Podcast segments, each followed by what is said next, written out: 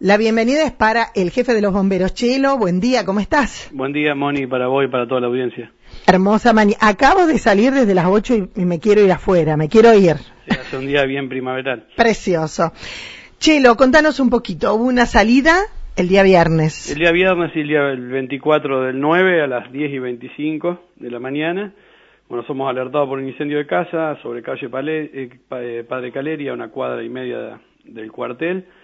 Bueno, al llegar al lugar ya se encontraba un incendio generalizado de la locación. Eh, había empezado teóricamente, por lo que se pudo ver en la primera instancia, en el lavadero, pero bueno, después, a causa de lo que es la cantidad de gases inflamables y el humo y la temperatura, que eso es lo que hay que tener siempre en cuenta, no quiere decir que la llama llegue a todas las habitaciones, sino que el humo y los gases tienen 600, 700 grados de temperatura y producen exactamente el mismo daño que si hubiera estado toda la casa en llamas. Ajá. Así que bueno, eh, se procedió enseguida a atacar el foco de Iño que era ahí en, el, en la parte del lavadero eh, y a, la ventilación y enfriamiento del resto de la casa. Lamentablemente, bueno, las pérdidas fueron eh, totales. Lamentable, lamentable lo que uno vio, ¿no? Eh, cuando pasás ahí te dan, se te caen las lágrimas realmente. Sí, sí, es, un ratito y aparte es pensar que nadie está exento de eso, nos puede pasar a cualquiera en cualquier momento. Esto aparentemente puede haber sido un desperfecto eléctrico en el lavarropa, en la parte eléctrica que cualquiera deja el lavarropa prendido y se va un rato. Se va a hacer un mandado. Y, en dos minutos, literalmente en dos minutos no te queda nada. Eh, ¿Era esa la situación? ¿Estaba en marcha el lavarropa o estaba enchufado nomás? Eh, la verdad no, no, pude, no pudimos preguntar bien si estaba en marcha, lo que sí sé que bueno, en la instalación estaba enchufado. Eh, para mí tiene que haber estado en marcha o, o si no tiene que haber ha habido algún problema eléctrico en la instalación de donde estaba. Pero bueno, porque es la única fuente de ignición que había dentro del lavadero. Otra posibilidad no hay que no sea la, la eléctrica.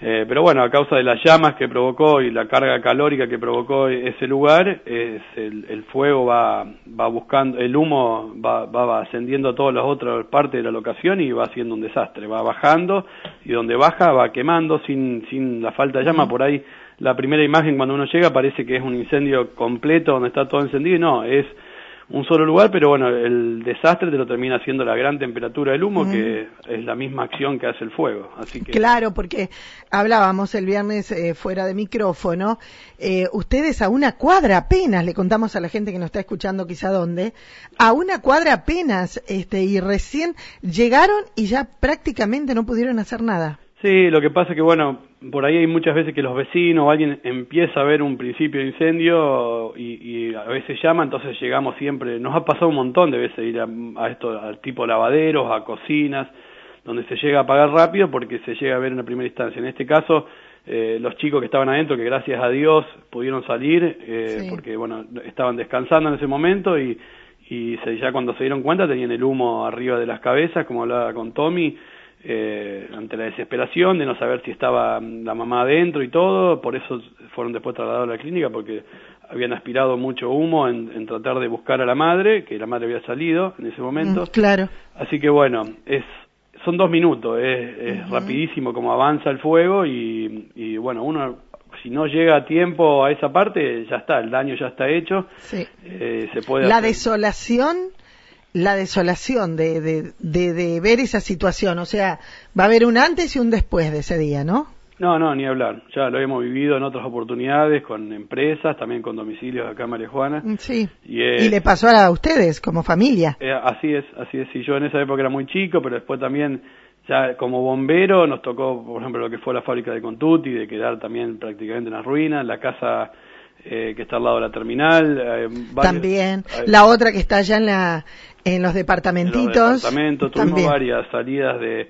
Eh, la suerte que tenemos gas natural acá en María Juana, por ahí no hay tantos incendios como yo veo en otros cuarteles con el tema de, de, de, de calefacción, de ah, garrafas. O, ¿Por qué decís que es bueno eso?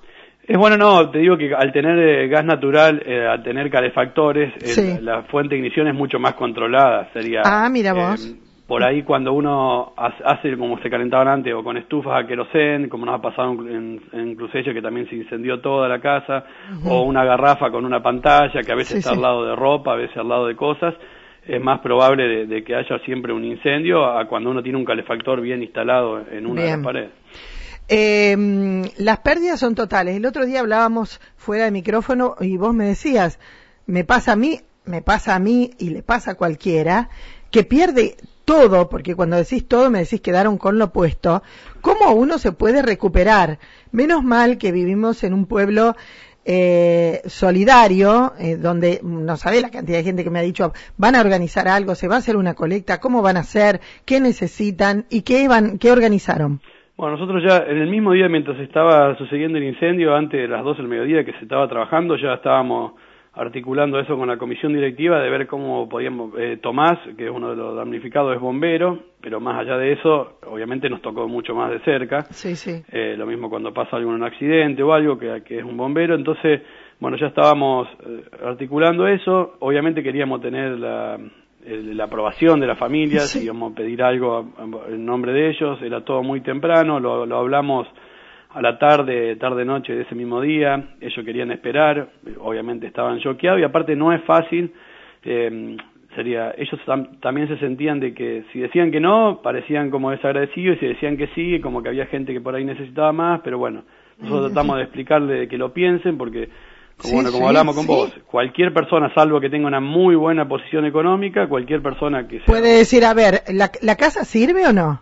La casa, obviamente, eso ahora se tiene, hay que ver la parte de edilicia cómo está, más que es un segundo piso, eso se puede evaluar, pero más allá de, de que sirvan las paredes, todo lo que es instalación eléctrica, revoque, eh, completo, cielos rasos, hasta los pisos sufrimos. Ventana, creo que la ventana no está bueno, mal. por eso te digo, lo que es la abertura, es, es prácticamente un, un, un, gasto importantísimo. Y bueno, más allá de eso, eh, pudimos hablar con ellos, decirle, les, les comentamos que cualquiera, cualquiera que esté en esa situación eh, va a necesitar más, sí. ni hablar del tema de la ropa, por ejemplo, no También. Es, es dificilísimo hoy con lo, los costos.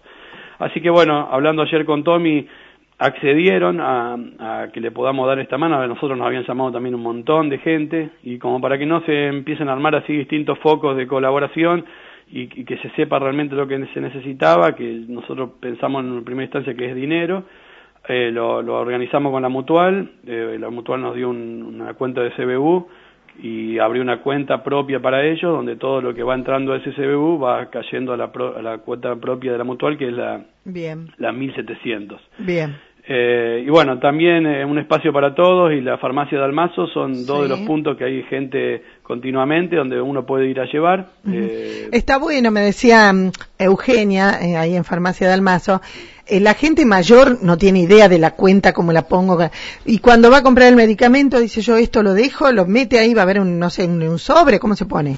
Sí, después eh, tanto la gente de un espacio para todo como la de farmacia de Almazo hace un conteo al final del día y va eh, al otro día a la, a la mutual a depositar. Bien, Así que las formas de, de, dar la plata uno lo puede dar un sobre cerrado para que sea anónimo, lo puede dárselo a una de las chicas que atiende ahí, eso no hay ningún, sí, ningún sí, problema. Sí. Eh, y también ahora estamos organizando, eh, eh, salió esta mañana para eh, de medio de los bomberos conseguimos las donaciones de cosas para sortear, como unos lechones y eso que vamos a estar diciendo después, y vamos a vender los numeritos nosotros. Bien. Esa es una forma también, hay gente que a lo mejor puede aportar hoy 100 pesos y le da vergüenza llevar 100 pesos porque uh -huh. uno, por ahí la gente eh, no se da cuenta que todo suma. Entonces, bueno, sí, hay sí. una posibilidad de poder llegar a, a, otra a otra gente que quiera colaborar Bien. y con un numerito que ya lo, después lo vamos a estar. Perfecto, haciendo. perfecto. Lo que decimos, nadie está exento de que te pase esto. Eh, hay cosas que, o sea, la ventana la recuperamos, hay cosas que son irrecuperables de lo que perdés. Perdieron celulares, computadoras, y no es la computadora en sí ni el celular la foto esa que tenés guardada, la cosa, es muy, pero muy triste perder todo. Sí, Así que bueno, eh, y, y, esto no tiene fecha límite, ¿no? No, nosotros obviamente que eh, no se puede tener una cuenta abierta a lo mejor a largo tiempo para cosas, pero lo que pensamos también estamos a fin de mes y el mes que viene, al principio de la semana que viene ya hay gente que a lo mejor quiere colaborar y todavía no cobró.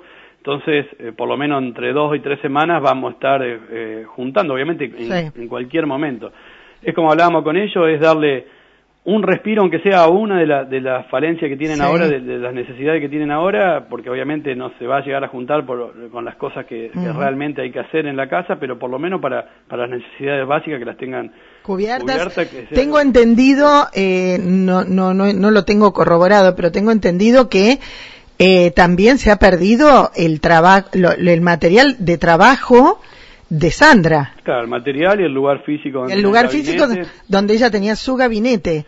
Todo eso, mientras uno se acomoda, es, por lo menos darle la tranquilidad de, que puedan no pensar en, el día a día mientras tanto. Cuando llegamos a los 10 millones, cortamos. Así es. Bien, gracias. nos vemos. Chao. Hasta luego. Ahí estábamos, eh, todos podemos colaborar, lo que sea. Eh, vas a la farmacia, eh, pasás cerca de un espacio para todo, metes en un sobre el dinero, a lo mejor hoy tenés eso y otro día decís voy a colaborar con un poquito más. Siempre, siempre todo es necesario. Así que bueno, para ayudarlos eh, en esta difícil situación.